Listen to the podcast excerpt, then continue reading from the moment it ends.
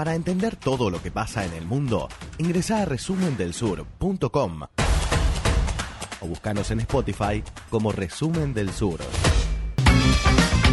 En esta última media hora vamos a dejar un rato Latinoamérica, hemos hablado bastante de eso durante todo este tiempo. Ahora vamos a charlar sobre lo que pasa entre en la frontera entre Azerbaiyán y Armenia, eh, una frontera picante, Noelia.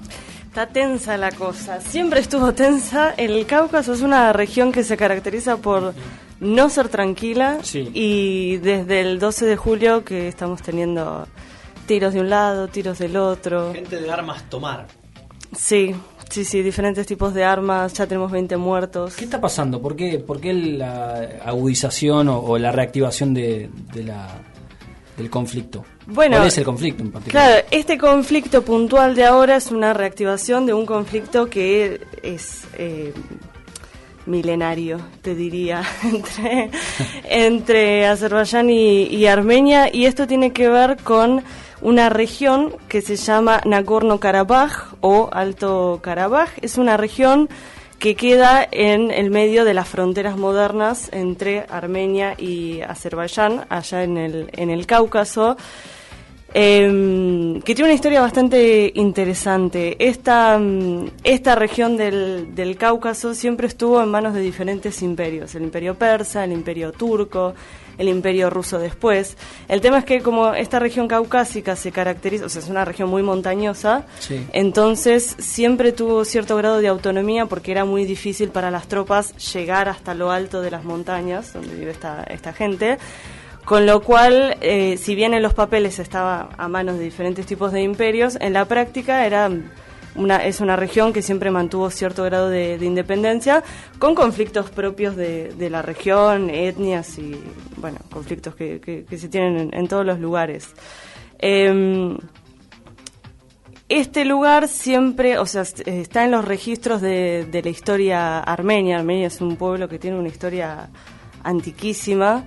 Eh, esta región siempre estuvo en, las crónicas, en, los registros históricos de, Armenia, em, hasta que con la eh, revolución de octubre del 17 y luego la implantación del sistema soviético, la región caucásica siempre fue un foco de, problema, como lo había sido para los imperios anteriores. Es, es medio, es como el patio trasero ruso, ¿no? Es como una es como un territorio que Rusia quiere tener controlado.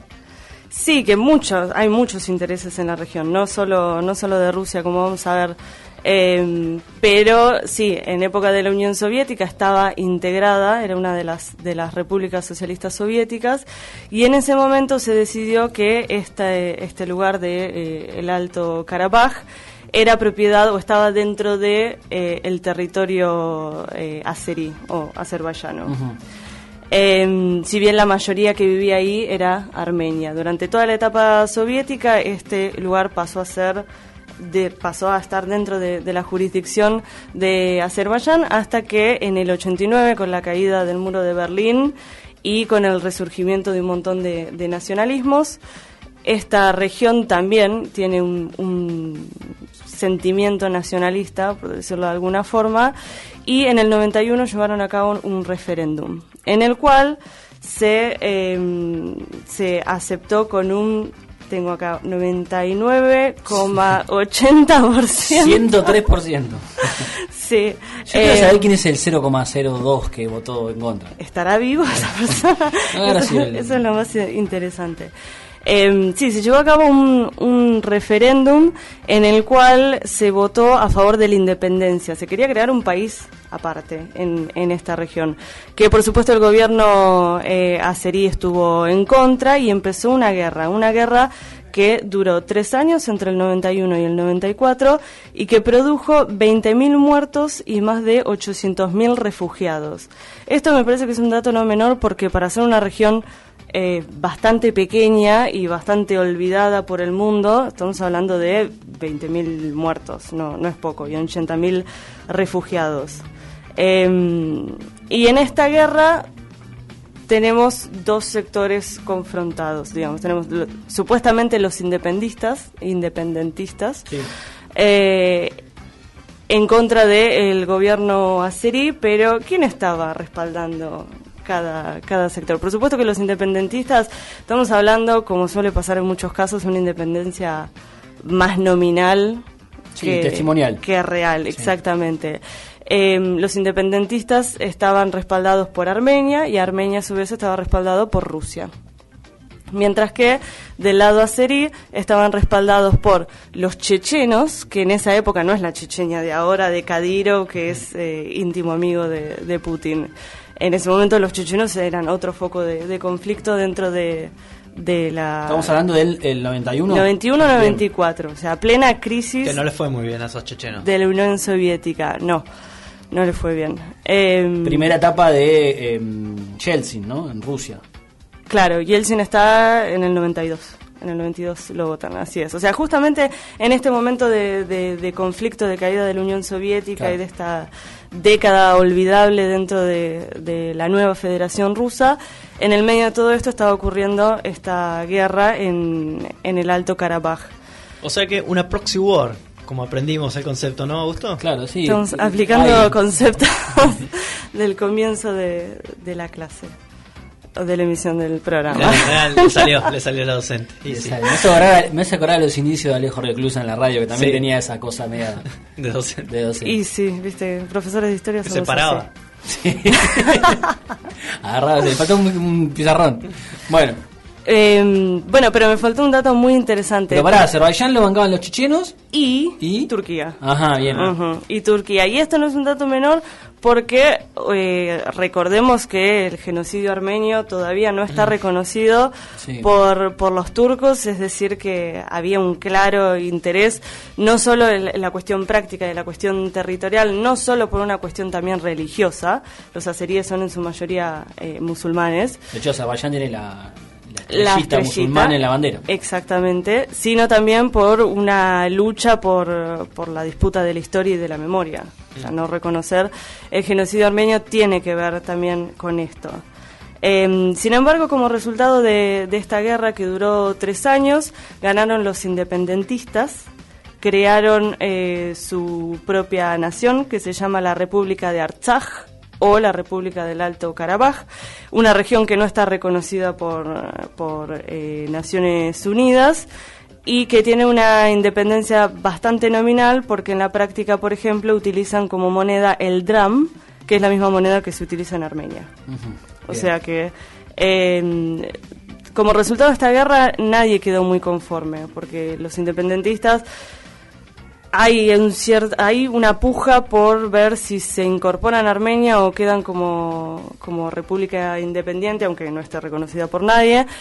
Por su parte, el, el gobierno azerí quiere que le devuelvan lo que ellos creen que, es su territorio. Em, con lo cual, esta región cada tanto tiene algún algún estallido, algún conflicto, algunos tiros. Es decir, que este rebrote que se dio en la frontera tiene que ver con esto.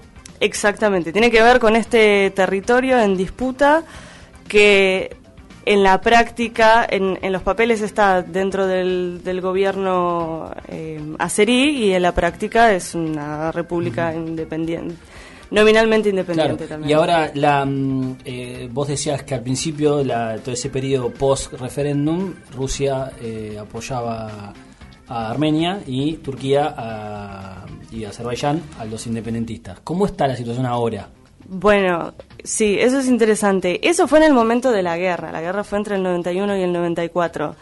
Em, luego de eso, lo cierto es que es un, territorio muy conflictivo y que en realidad, si bien tenemos intereses em, de potencias o, o, de países que no son los que los que están netamente en disputa, nadie se quiere meter mucho en el tema.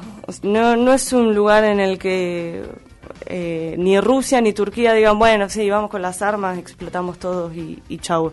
A nadie le conviene mucho que haya... Y también hay que decir que eh, Turquía es media, media escurridiza, a veces es más aliada de Rusia, a veces más aliada de Estados Unidos, dependiendo del momento y los intereses que...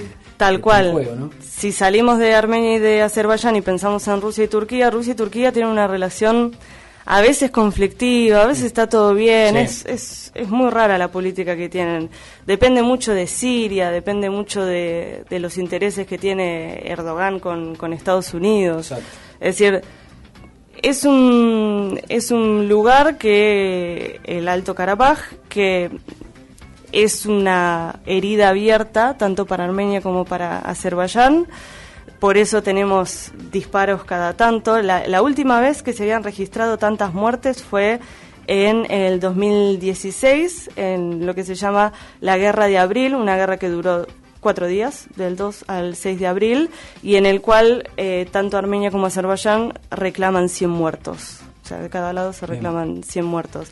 Mucho para, para la cantidad de, de días que duró el conflicto. Es decir, esta es una herida abierta, una, un territorio en, en disputa, ellos no lo pueden solucionar. Y ahora el que está mediando en este conflicto de, de hace unos días, en, en julio, eh, es Rusia. Y por supuesto que está la cuestión de, bueno, ¿qué tanto le conviene a Azerbaiyán que Moscú sea el mediador en, en esta situación? Y lo cierto es que a diferencia de lo que ha pasado, como hemos hablado alguna vez, eh, con Georgia, ¿se acuerdan cuando Sí. hablamos del conflicto de Georgia? Bueno, Georgia tiene una política absolutamente eh, anti... Antirrusa. Antirrusa, sí. 2008 hubo una. 2008 una guerra y desde ese momento en adelante, en general los gobiernos eh, o son anti-Rusia o se mantienen lo más neutral que pueden, pero hay bastante resentimiento. Claro, no garpa ser prorruso. No, para nada. Eh, no es lo mismo en Azerbaiyán. En Azerbaiyán no hay un sentimiento antirruso. Eh, por lo tanto, que Lavrov se siente a, a charlar con, con sus pares de armenios o, o azeríes no presenta un problema tan grave para el gobierno azerí. ¿Puedo confesar mi amor por Lavrov? Podés, ya lo has hecho. Lo he hecho. ¿no? ¿Ya lo he hecho? Ah, bueno. Me comería un asado con Lavrov. Bueno, ¿Querés venir? Sí, te hago de intérprete. si Muy querés. interesante, ¿no? Sería charlar con Lavrov. Debe tener muchas Uf. cosas para decir. Mamá. Pero los rusos son muy buenos guardando secretos, así que sería difícil ahí. Sacarle algo. Sí, tirarle la lengua. No, que es- cuente lo que quiera. Que cuente lo que quiera. Y si me miente, le voy a creer. Todo vale por, por la anécdota. ¿Algo más nueve para agregar? Em, no, la información ya está. Vamos a seguir de cerca este lugar que mucha gente no, no registra, pero que para nosotros en resumen del sur es muy importante. Impecable, por supuesto. Además, nosotros venimos hablando del Cáucaso hace tiempo, es un Sí. territorio que hay que prestarle mucha atención, es una olla a presión, así que este tener la novelía siempre nos, nos mete eh, en agenda estos temas que son muy, muy importantes. A la vuelta, Mackenzie cuenta cosas de Noruega.